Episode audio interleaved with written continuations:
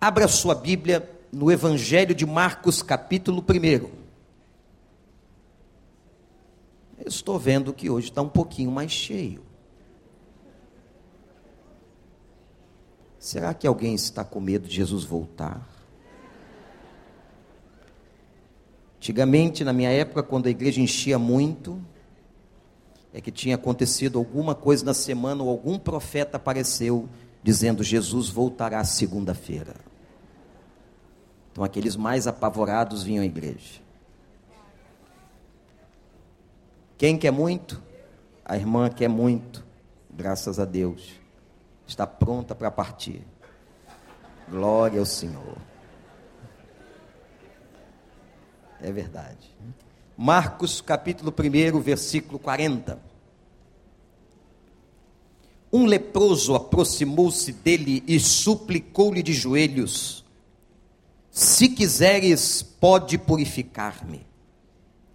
Cheio de compaixão, Jesus estendeu a mão, tocou nele e disse: Quero seja purificado. Imediatamente a lepra deixou e ele foi purificado. Em seguida, Jesus o despediu com uma severa advertência: Olhe, não conte isso a ninguém, mas vá mostrar-se ao sacerdote e ofereça pela sua purificação os sacrifícios que Moisés ordenou para que sirva de testemunho. Ele, porém, saiu e começou a tornar público o fato, espalhando a notícia. Por isso, Jesus não podia mais entrar publicamente em nenhuma cidade, mas ficava fora em lugares solitários. Todavia, assim mesmo vinha a ele gente de todas as partes. Que o Espírito Santo nos abençoe. me veio ao coração esse texto e eu fui estudar um pouquinho sobre essa doença chamada lepra. E vocês vão entender por quê. A lepra era o nome dado a toda doença dermatológica. Naquela época, a ciência da dermatologia não estava desenvolvida como está hoje. É só a gente olhar para o rostinho de muitos e muitas, principalmente, e a gente vê os milagres da dermatologia. A dermatologia hoje faz milagres. E não há nada errado nisso.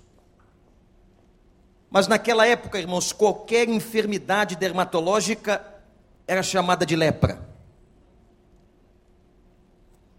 Algumas para eles eram contagiosas e outras não.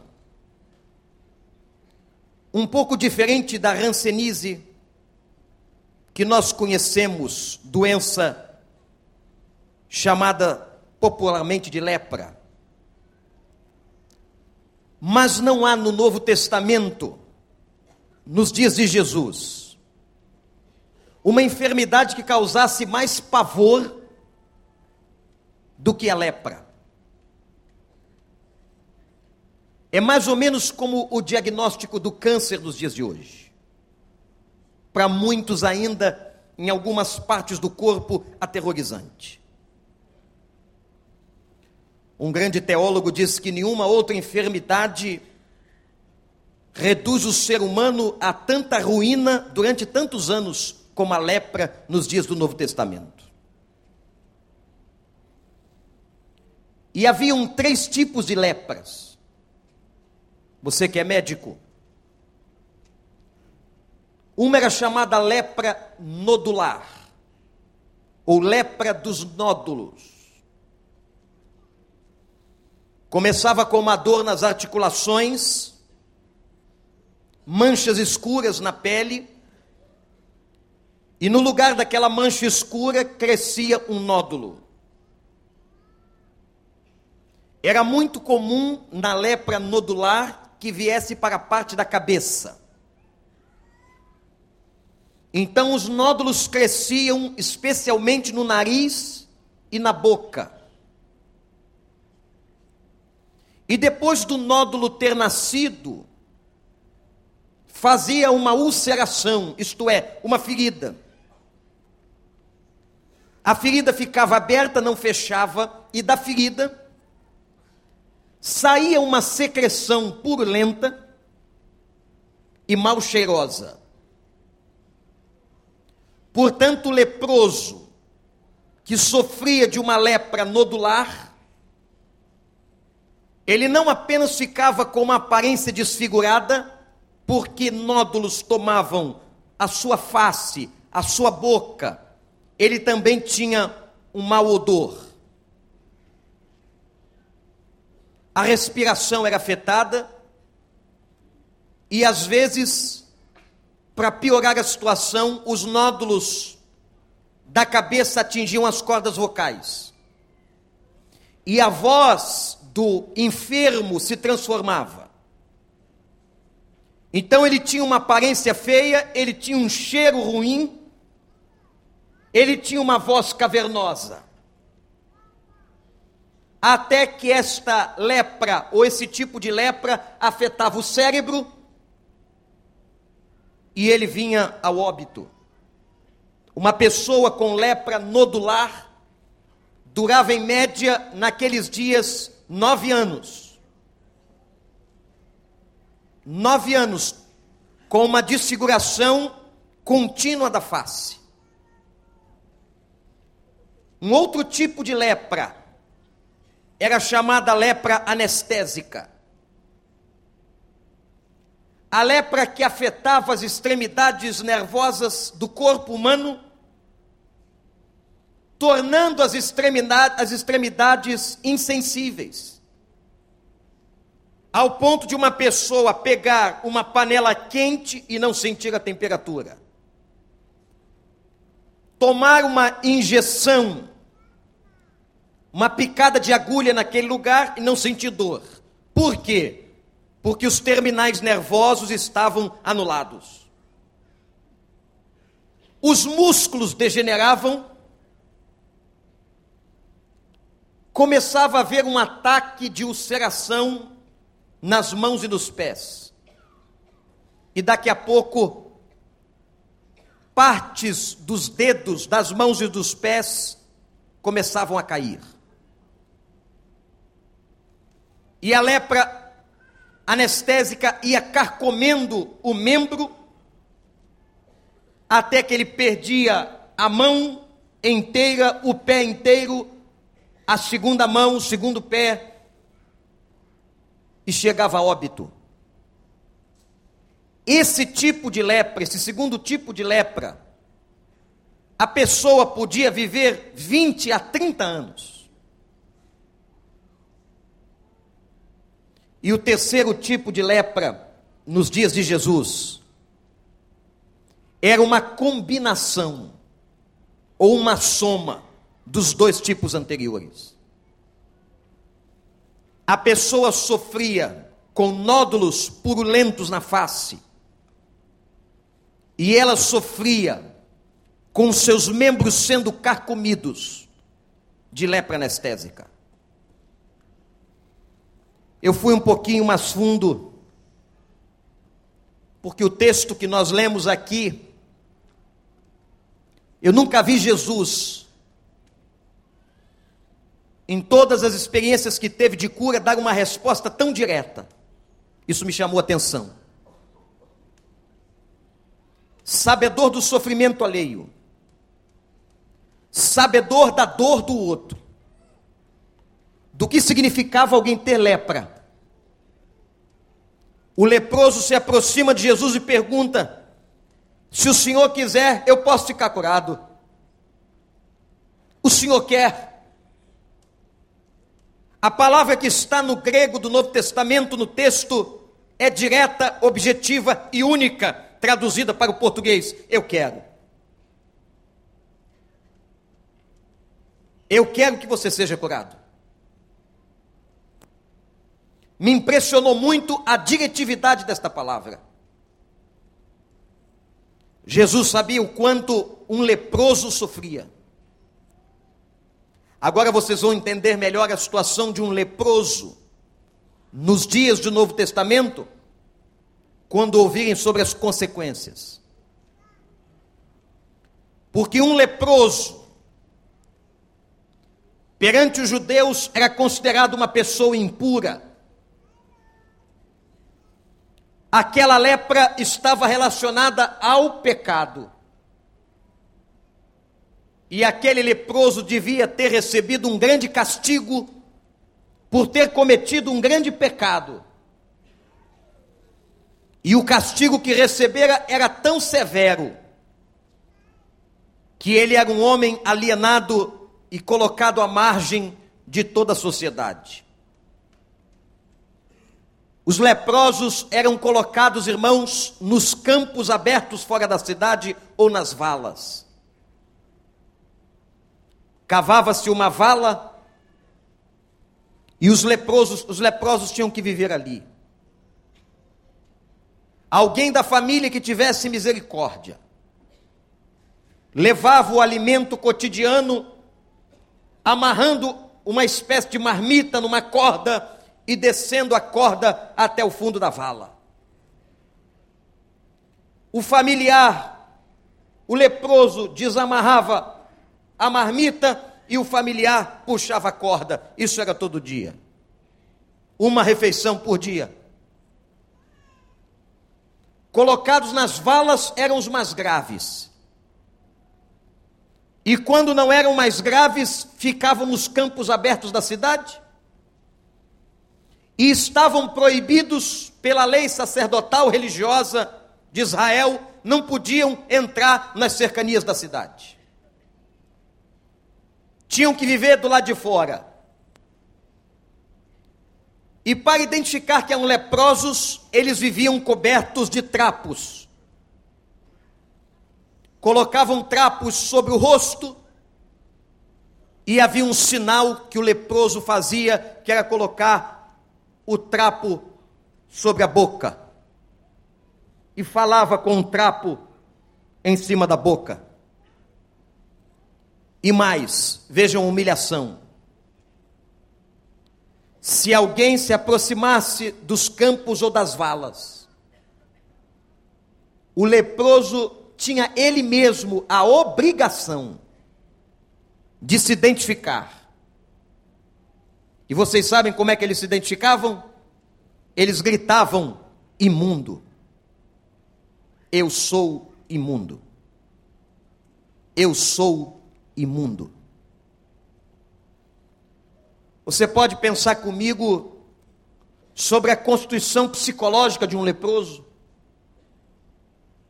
sobre a ruína emocional de um leproso.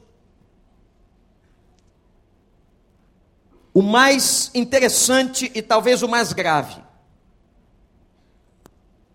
é que o leproso era obrigado ao isolamento. A questão da lepra não foi apenas nos dias de Jesus, mas para que vocês tenham uma ideia, na época da Idade Média, quando uma pessoa era diagnosticada com lepra, o sacerdote a levava na igreja e realizava o culto fúnebre daquela pessoa em vida, determinando que ela estava morta para o convívio social. Que situação, irmãos. Se fazia o culto fúnebre, o leproso ia para o leprosário, e já na Idade Média, os trapos deveriam ser de cor preta.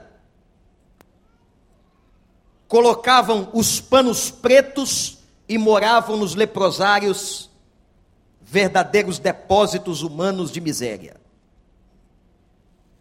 e viviam ali com aquele manto negro, recebendo e comendo a caridade que as pessoas levavam até os leprosários. O que me chamou a atenção de todo sofrimento, todo sofrimento físico é doloroso. Quem trabalha aqui com sofrimento físico sabe o quanto é doloroso ver uma pessoa doente gemendo, sentindo dor. Mas me chamou a atenção que a dor maior de um leproso não se dava necessariamente no aspecto físico. Mas a dor pior de um leproso se dá no isolamento. De ser obrigado a se isolar da sua família, a ser colocado para fora da sua casa, a ser isolado do convívio da sociedade. E meus irmãos, quem aqui já não ficou doente ou já não acompanhou o sofrimento de alguém e sabe que a coisa mais importante para uma pessoa enferma é receber o afago, o afeto, o carinho das outras pessoas. Não é à toa que no final do Evangelho de Mateus, Jesus faz uma identificação muito pessoal e diz assim: quando eu estive doente, vocês não me visitaram. E questionado, perguntaram a ele: Mas quando o senhor esteve doente? Quando vocês visitam a um desses pequeninos, vocês a mim estão visitando. Porque nós somos seres relacionais. E eu quero falar agora sobre a lepra. Presta atenção. Sobre a lepra relacional. E foi na pesquisa e na meditação com Deus desse texto que o Espírito Santo me disse: entrega a igreja. Nós estamos no ano onde estamos falando sobre discipulado. Qual é o nosso tema, igreja, do ano de 2013? Totalmente. Qual é o tema? Totalmente, Totalmente discípulo. E cada mês o púlpito tem dado uma ênfase na área do discipulado, na relação do discípulo. E nesse mês de junho, nós falamos várias vezes sobre o discípulo e os relacionamentos saudáveis. Quando eu olhei o texto dos leprosos, estudei um pouquinho sobre a lepra e as suas consequências. O Espírito de Deus me transportou para um paralelo, para uma análise sobre a questão dos leprosos relacionais. Quem são eles? Pessoas como muitos de nós que hoje vivem na multidão de um mundo de 7 bilhões de pessoas. 7 bilhões, mas estão sozinhas. Pessoas que estão isoladas. Ah, gente, por que é que nós estamos sempre enfatizando aqui e conclamando a igreja a que nós não apenas estejamos reunidos no domingo, mas que você procure um pequeno grupo, uma célula, e você já deve ter assistido aqui vários testemunhos de pessoas que no meio do sofrimento tiveram apoio do seu pequeno grupo, da sua célula. O carinho, o afago, na hora da enfermidade, a visita, na hora do sufoco, a ligação de um amigo, de uma pessoa do seu PG. E nós criamos tantos laços, tanto relacionamento, que quando a Patrícia veio aqui para que orássemos por ela, ela que vai para a África, num país tão pobre, com aquelas crianças do Atotô. Ela primeiro compartilhou isso na intimidade do seu pequeno grupo. E foi o seu pequeno grupo antes de nós.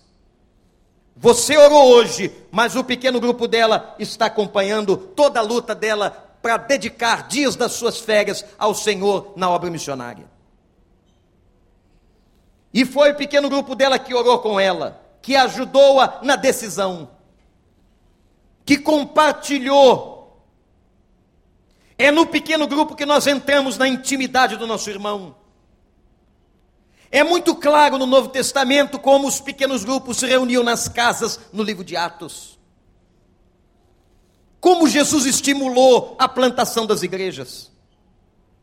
Como o Espírito Santo ordenou cada coisa. Mas, irmãos, há um demonismo entre nós e uma provocação ao isolamento. E eu estou falando com você. Pessoas que vivem perto, mas estão separadas. Separadas do convívio social. Suas relações, e preste atenção nisso, olhe para o pastor aqui. As nossas relações na vida estão diretamente ligadas à nossa saúde emocional. Há pessoas que não conseguem ter bons relacionamentos, irmãos, por causa das suas enfermidades psicológicas. Pessoas que foram marcadas, não importa quando, se foi na infância, se foi dentro de casa, se foi com o pai, se foi com a mãe, se foi com a esposa, se foi com o marido, se foi com os filhos, pessoas marcadas. E as marcas que todos nós que estamos aqui, eu e você, carregamos, interferem nos nossos relacionamentos. A forma como você lida com o outro tem a ver com a sua saúde emocional. A forma como você se relaciona com as suas amizades. A forma como você vê a outra pessoa tem a ver com a sua saúde emocional. Quantas pessoas estão doentes? E porque vivem uma vida emocionalmente doente, seus relacionamentos são péssimos. São portadores de tremendas enfermidades psicológicas, das quais Satanás se aproveita. A carta de Paulo aos Efésios fala das nossas observações com as brechas, com o dia mau.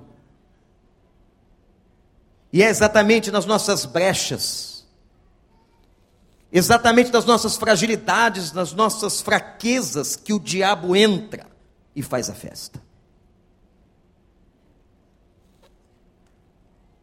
As amizades dessas pessoas e de muitos de nós, eu não estou falando do outro, eu estou falando da gente, são de curta duração.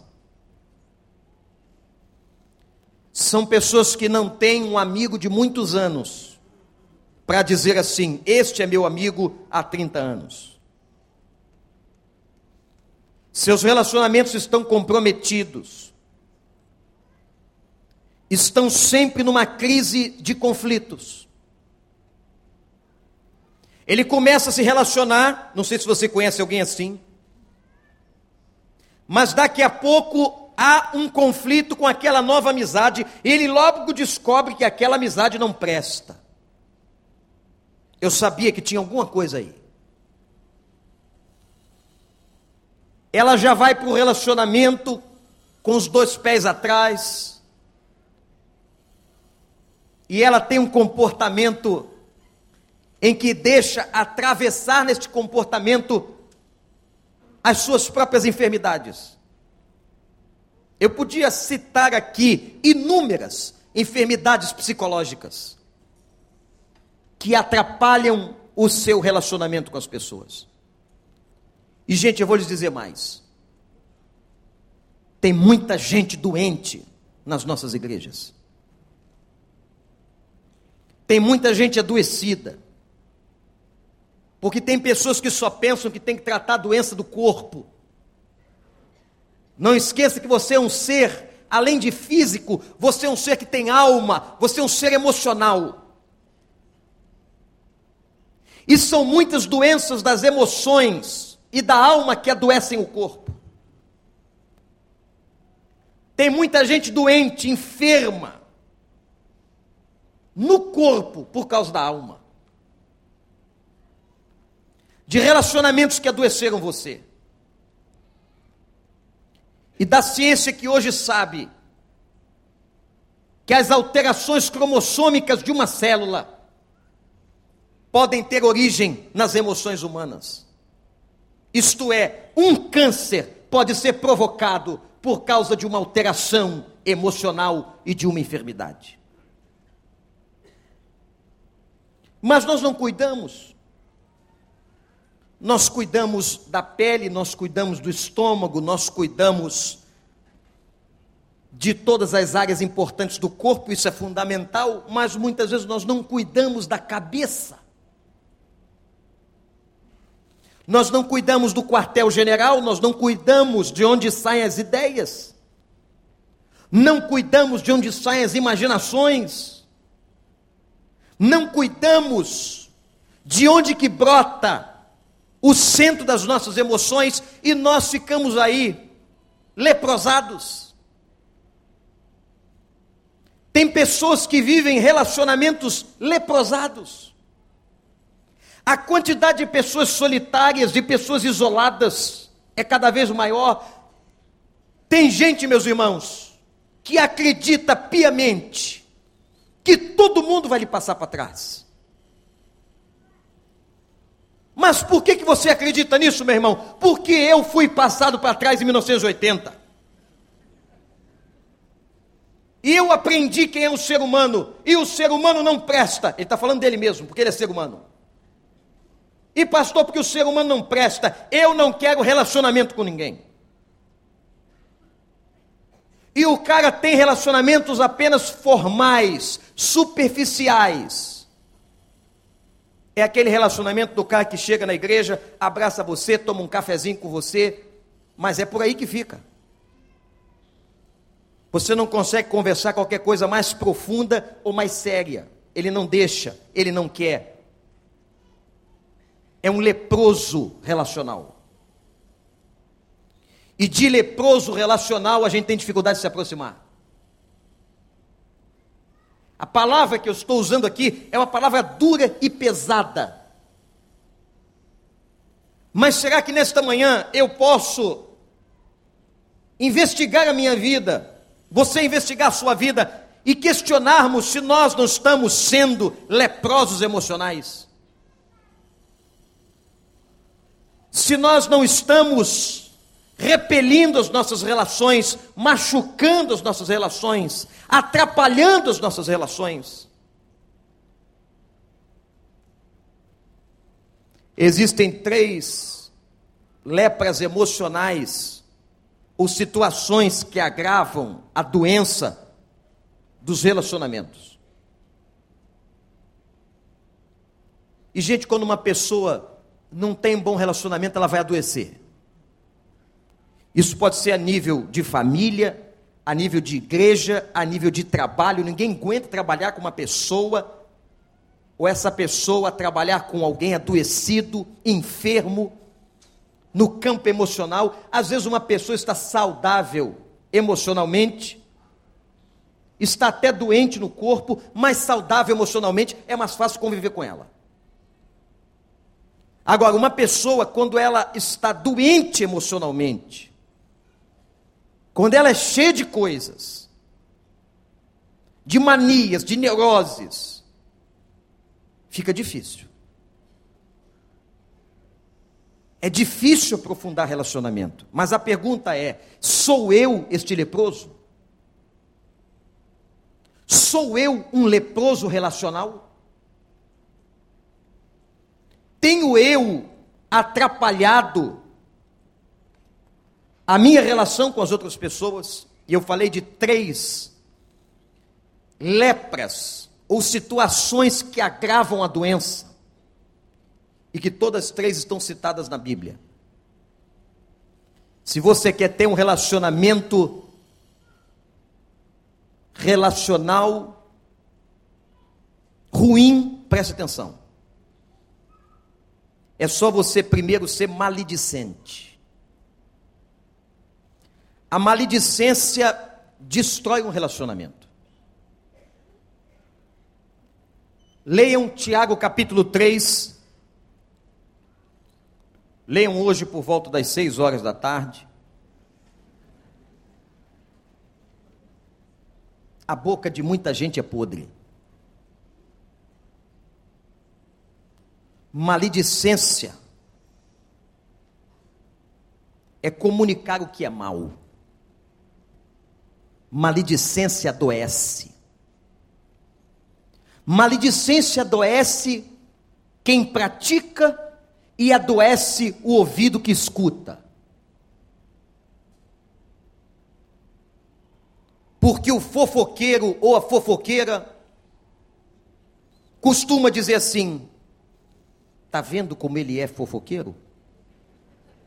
Me conta essas coisas. Eu não quero ouvir.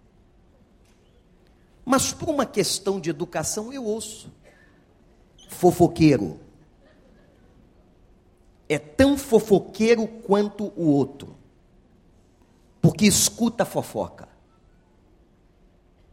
Da guarita maledicência. E, gente, a maledicência destrói uma pessoa. A maledicência destrói quem escuta, destrói um grupo, destruiu tantas igrejas. Tiago diz que a maledicência incendeia como centelha do inferno os relacionamentos. Tem pessoas que têm maledicência contra o seu próprio cônjuge contra sua própria esposa. De chegar em algum grupo social, na igreja, qualquer lugar, e achar alguém para falar mal da sua própria família. É muita criatividade. Porque Paulo diz assim: como pode alguém ofender a sua própria carne? Como pode? Uma das áreas mais difíceis de controlar, irmãos, é a língua.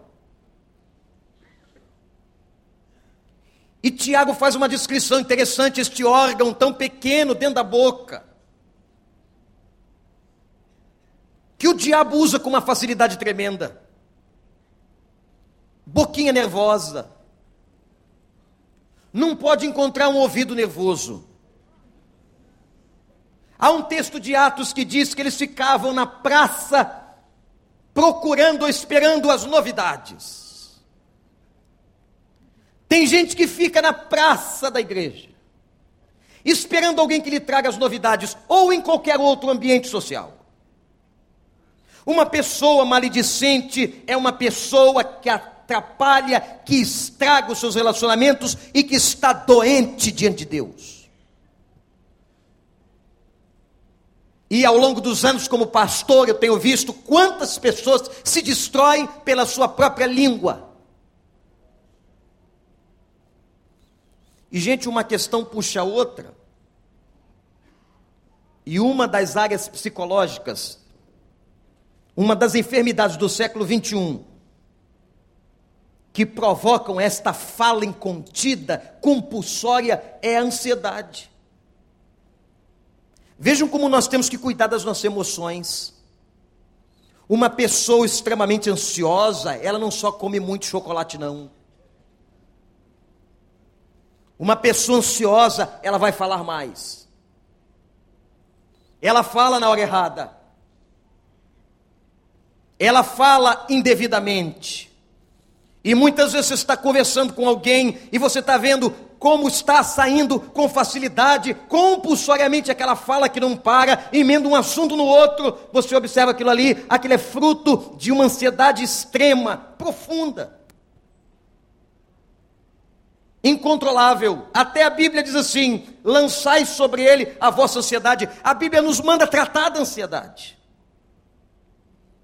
A pregação hoje não é propriamente sobre ansiedade, mas já a fizemos e vamos fazê-la de novo mas a ansiedade provoca esta fala incontida. Ah, eu não consigo. Eu ouvi uma mulher uma vez falando isso comigo, pastor, não consigo controlar minha língua. E não pense que sou uma mulher, não.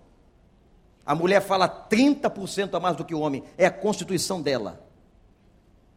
E vocês, mulheres, têm uma capacidade fantástica. Vocês se reúnem, conversam juntas ao mesmo tempo. Eu nunca, nós não conseguimos. Nós não conseguimos. E de assuntos diferentes. E todas se entendem.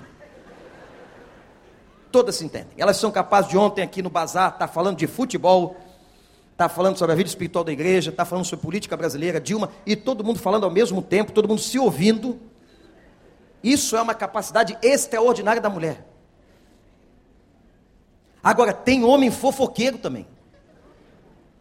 E o homem fofoqueiro, na minha época, quando eu era mais novo, tinha outro nome. O cara tem o mesmo grau de ansiedade, o cara também vai e cava e fala e joga o veneno dele com a língua leproso emocional, leproso nos seus relacionamentos. O segundo tipo de lepra, que destrói relacionamentos, a primeira é da maledicência, a segunda é a lepra da amargura. Oh, gente, uma pessoa amargurada é uma pessoa ferida. Ferida. Não vem ao caso agora aqui como é que ela foi ferida, ela está ferida. Ela pode estar ferida com razão ou sem razão, não importa, ela está ferida.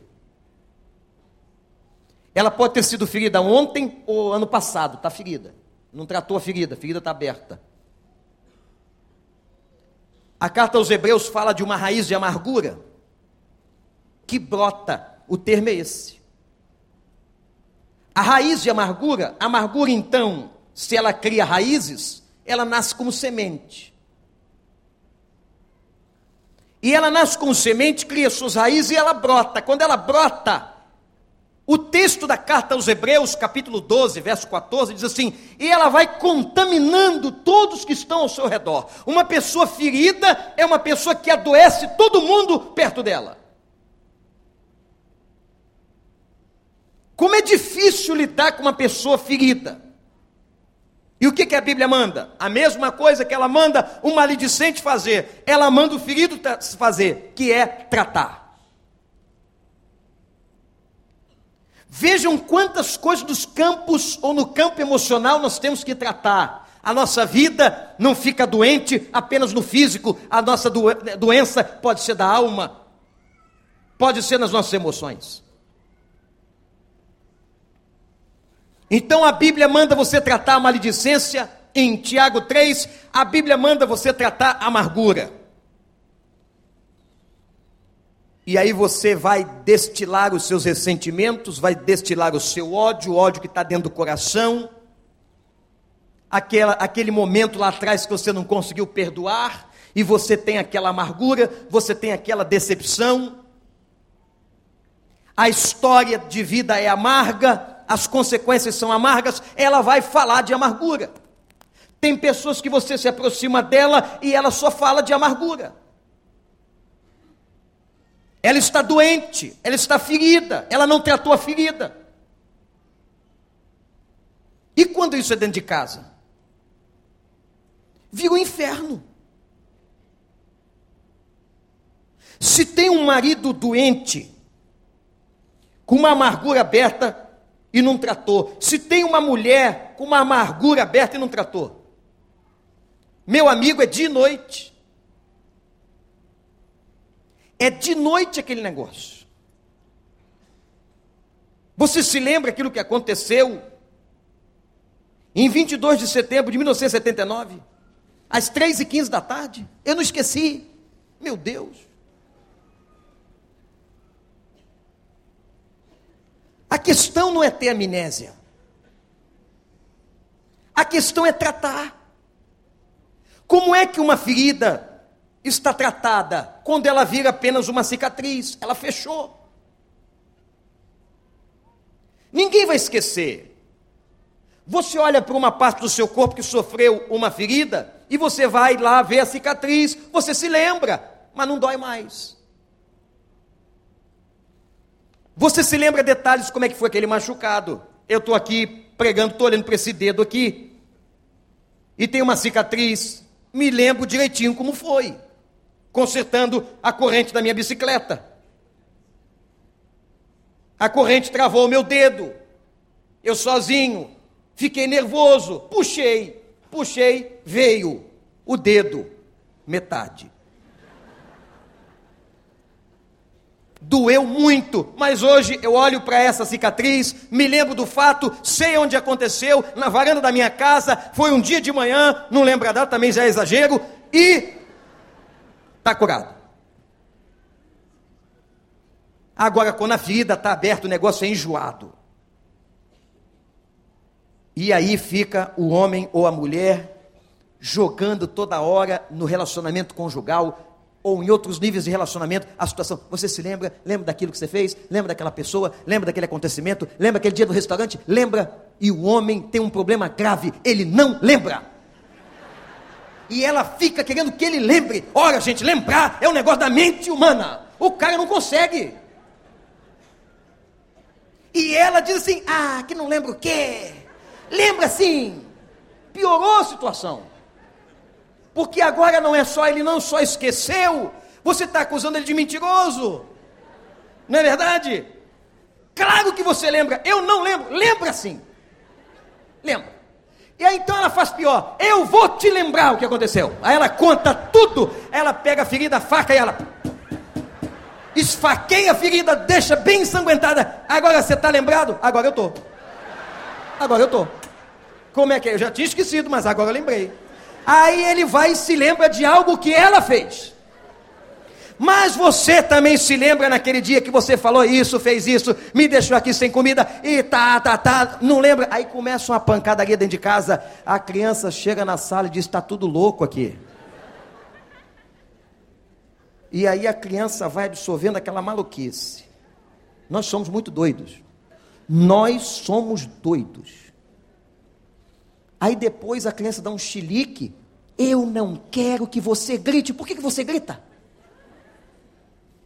A criança imagina, pai louco, mãe louca dentro de casa.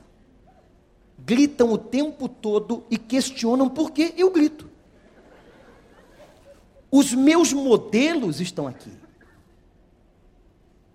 Ferida mal curada. Ferida que está aberta, que não foi tratada, vai dar problema relacional, leproso. E aí você vai se distanciando, precisa de cura, precisa de cura. E sabe qual é o problema? Era um problema grave da lepra. A lepra tornava o leproso, naquele segundo tipo de lepra, anestésica, insensível. Então tem gente que já está insensível, não tem jeito, o negócio é grave. Olha, irmão, irmã, tem relacionamento que não dá, entrega a Deus. Não pense, a gente tem essa pretensão de achar que nós vamos resolver tudo na relação com o outro. Tem coisa que só de joelho, e só tem duas saídas. Anote aí. Só tem duas saídas no seu motivo de oração. Ou você vai orar para Deus sarar aquele negócio, fechar aquela ferida, resolver, ou você ora para Deus te dar forças para suportar. Não tem outra. Porque há muitas coisas que não dependem de você no relacionamento com o outro. Então é joelho no chão. Abre o jogo com Deus e diz assim: Senhor, eu não estou aguentando mais esse relacionamento.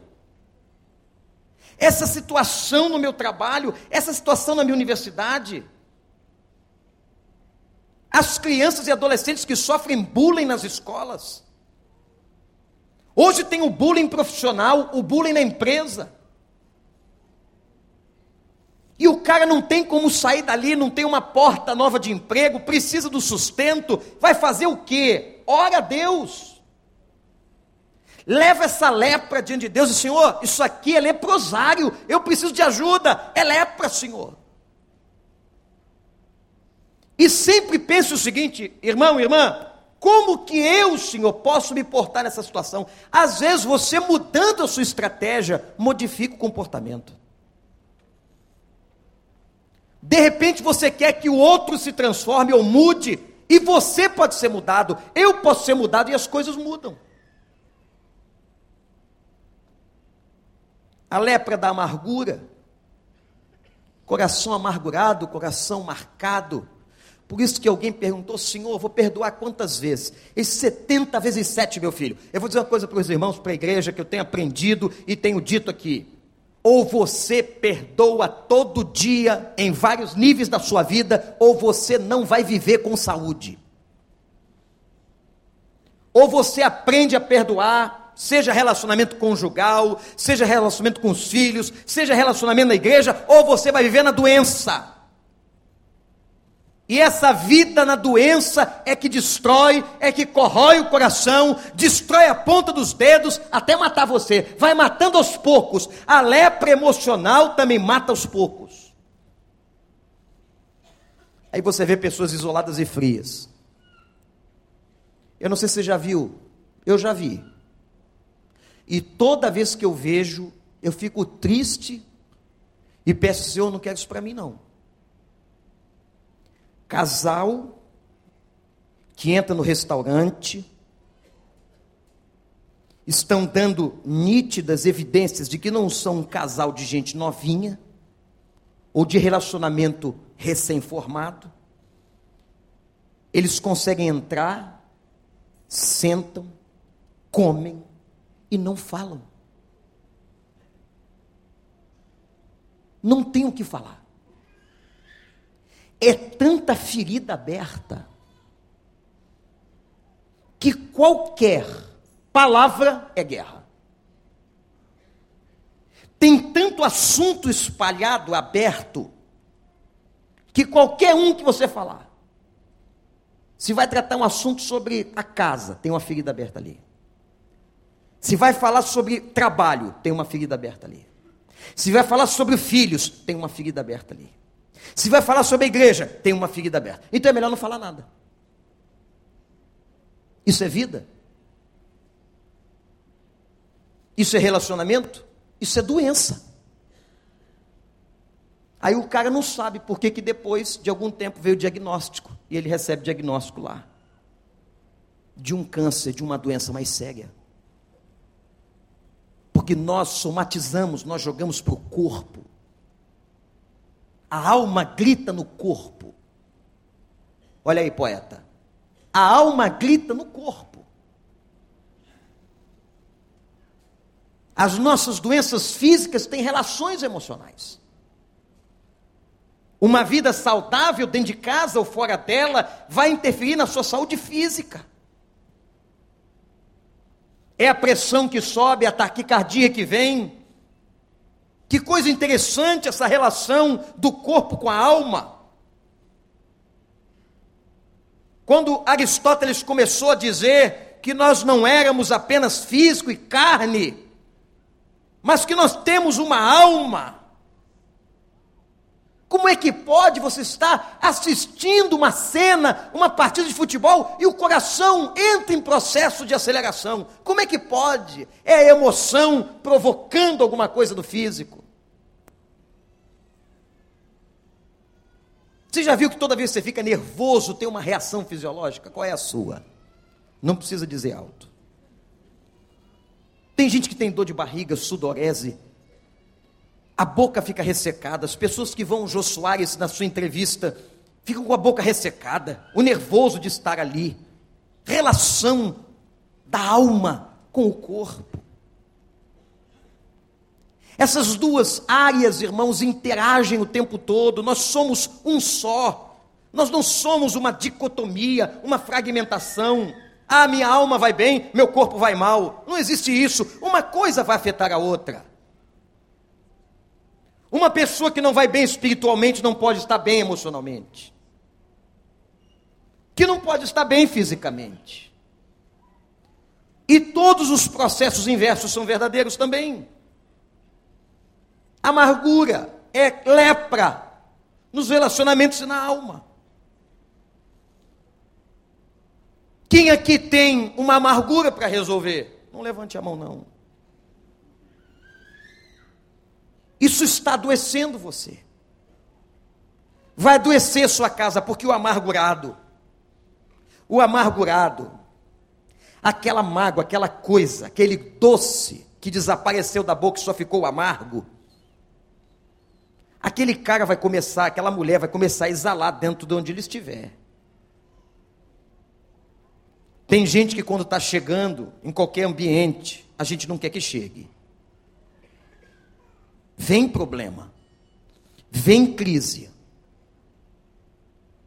E começa.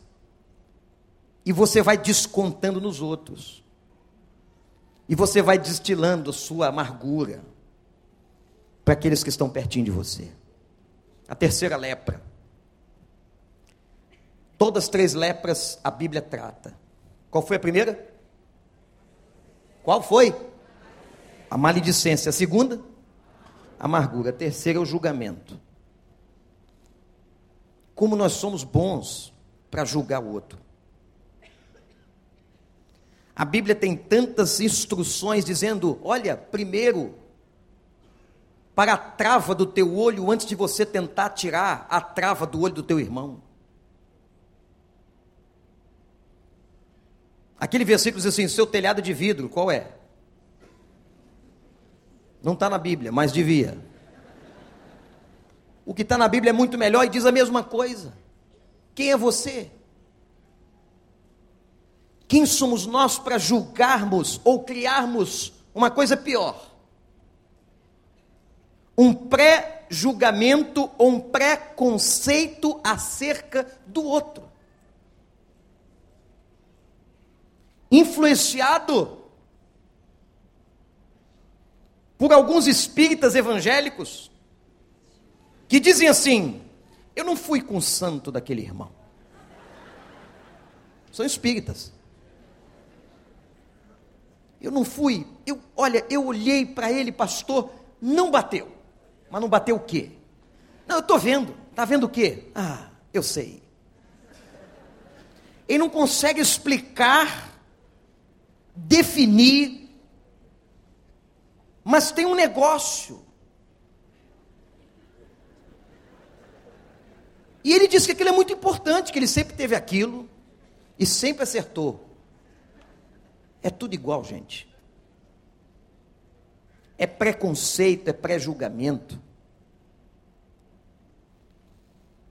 É aquela certeza que você tem que o outro não presta. Criar juízo prévio. Criar juízo prévio sobre o outro, sentenciar as pessoas, que o julgamento, em Mateus 7 é isso, você sentenciou.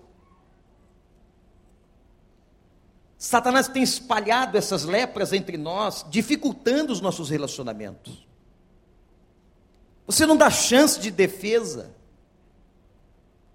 Alguém vai que você julga que confia muito, te conta alguma coisa sobre o outro, pronto, você muda com o outro, sem que o outro tenha chance de defesa com você.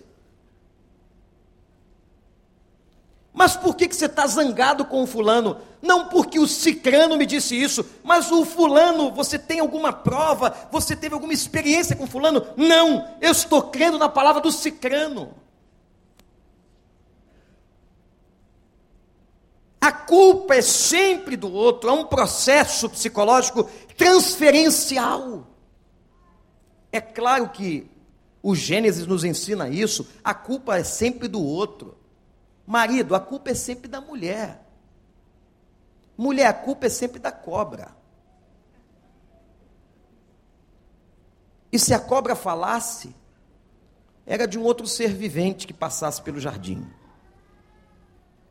Nós transferimos, a culpa não é nossa. Quando nós vamos defender as nossas causas, elas são bem defendidas, você tem justificativa para tudo.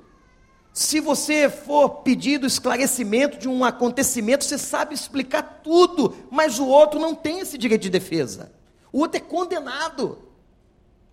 Só você tem esse direito. Julgamos as pessoas criamos preconceitos pelas aparências, nós somos preconceituosos, discriminamos. É claro que quando o outro te dá motivos, e você tem experiências dolorosas, é uma outra situação, você tem que saber tratar. Agora, quando você cria, isso é doença. É doença. E eu concluo dizendo que Jesus curou o leproso. Naquela época, irmãos, a lepra era incurável. Se alguém fosse curado de lepra, era milagre, era tão milagre que tinha que ir no sacerdote. O sacerdote, segundo Levítico 13, depois leia Levítico 13, é todo uma normatização sobre a lepra e o leproso. Depois que o sacerdote colocava a pessoa em inspeção por 14 dias, ele então atestava pública e socialmente que aquele leproso fora curado. A lepra é uma questão de cura, de milagre. Quando Jesus encontrou, quando o leproso o encontra, ele tem compaixão e ele responde: Eu quero te curar. Jesus foi além. Ele não apenas declara que ele deseja a cura do leproso, mas ele o toca. Quem é que toca um leproso? Jesus toca o intocável. Jesus toca aquela pessoa.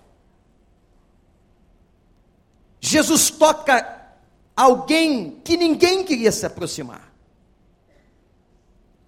E Jesus cura. Primeiro, Jesus recebe, porque um leproso não podia falar publicamente, mas ele tem compaixão. Segundo, Jesus toca. Quantas pessoas Jesus disse assim: levanta, toma o teu leito e vai embora. Com o leproso ele fez questão de tocar. E Jesus cura. Meus irmãos, Jesus cura as nossas lepras.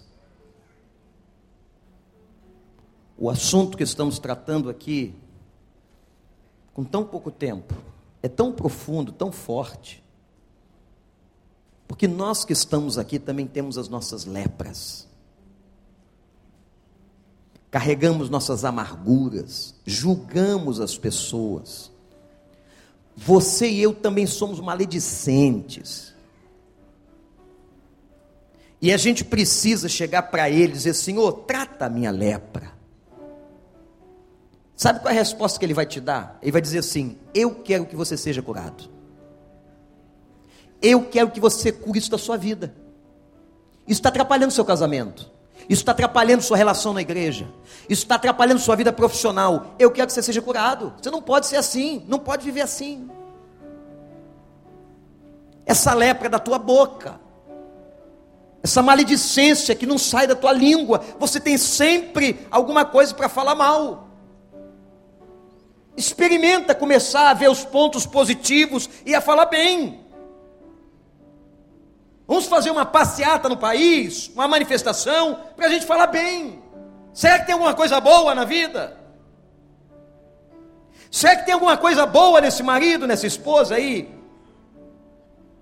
Será que tem alguma coisa boa nos teus filhos, no trabalho que você trabalha? Será que tem alguma coisa boa? Vamos começar a ver coisas boas.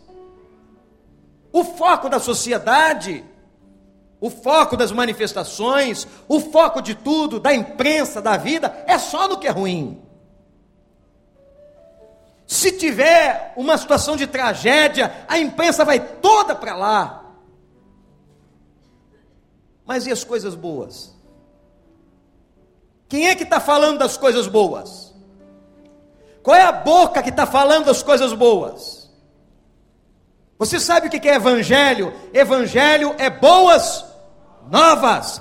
Evangelho é boas notícias. Evangelho é falar bem de coisas agradáveis que vem do Senhor. Tem muita coisa boa. Você concorda comigo? Ou nós vamos entrar nessa mística do pessimismo, da doença. Cura a lepra da boca. Cura a lepra que está aí fazendo você ter tanta amargura. Ah, pastor, eu tenho ferida aberta assim. Cura isso, meu irmão. Trata. Se precisar, vai um terapeuta, vai um pastor, vai um conselheiro. Coloca joelho diante de Deus e assim, pai, eu não quero mais. Todo dia eu me lembro daquela pessoa com amargura, eu me lembro daquele trauma, eu me lembro daquela situação, daquela briga. Cura isso, cura essa lepra. Eu quero que você seja curado, diz Jesus nesta manhã a nós. Eu quero que você seja curado. Cura esse julgamento, essa essa previsão, esse preconceito, essa mania, esse vício comportamental de você olhar para as pessoas e julgar todo mundo, achando que você é melhor. Nós julgamos o outro porque achamos que nós somos melhores. Os fariseus faziam isso. Batiam o peito na esquina e diziam: Está vendo, ó Deus? Eu sou melhor do que esse miserável que está caído aí. E Jesus disse: Fariseu hipócrita, você é como um sepulcro caiado, pintado por fora, mas por dentro tem podridão e osso ressecado. Por que, que nós somos melhores? Cura, cura do teu coração o julgamento, cura do teu coração o preconceito cura a maledicência, cura a amargura. Jesus dá uma resposta muito rápida hoje. Eu quero que você seja curado. Há tantas formas de se tratar. Quem sabe alguém vai te ajudar, um conselheiro, um amigo.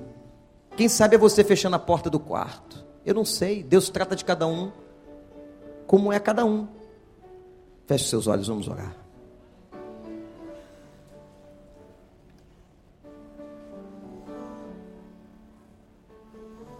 Vamos pedir ao Senhor para Ele tirar essas três lepras da nossa vida. A lepra que produz tanto isolamento, gente. A lepra que destrói tanto. A lepra vai carcomendo. A lepra vai destruindo os membros. A lepra cheira mal. A lepra é sinal de carne podre. Que Deus tire a lepra da boca. Que Deus tire a lepra da amargura. Que Deus tire a lepra do julgamento. Senhor, em nome de Jesus, obrigado por esta palavra, pelo texto do leproso que nos ensina sobre as nossas lepras lepras que têm dividido, lepras que produzem relacionamentos doentios. Pai, que haja um reconhecimento de cada um de nós, hoje, aqui, agora, de onde estão as nossas doenças. As doenças que a vida deixou, as doenças que nós abrimos portas para que elas entrassem, as doenças herdadas pelos nossos pais ou dos nossos pais. Ó Deus, nós precisamos dessa purificação. Se queremos relacionamentos saudáveis, ó Deus, nós entendemos que o Senhor precisa tocar em nós, tocar na nossa boca, tocar no coração amargurado, tocar, Senhor, na mente que julga. Toca, Senhor cura-nos dessa lepra. E Pai, eu te suplico, melhore os nossos relacionamentos em todos os níveis. Nós queremos saúde, Senhor. Nós queremos essa vida abundante que o Senhor Jesus disse em João 10, 10. O ladrão vem para matar, roubar e destruir, mas o Senhor veio para trazer vida abundante. Ó oh, Deus, o Senhor quer qualidade de vida.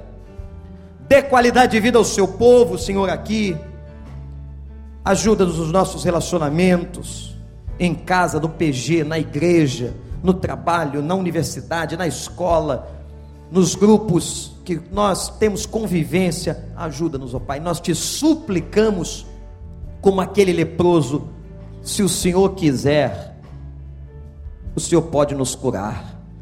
E a tua resposta, a resposta do teu filho foi: Eu quero. Ó oh, Deus, libera essa palavra para nós hoje, em nome de Jesus. Libera essa palavra e cura-nos em nome dele. Amém. Amém.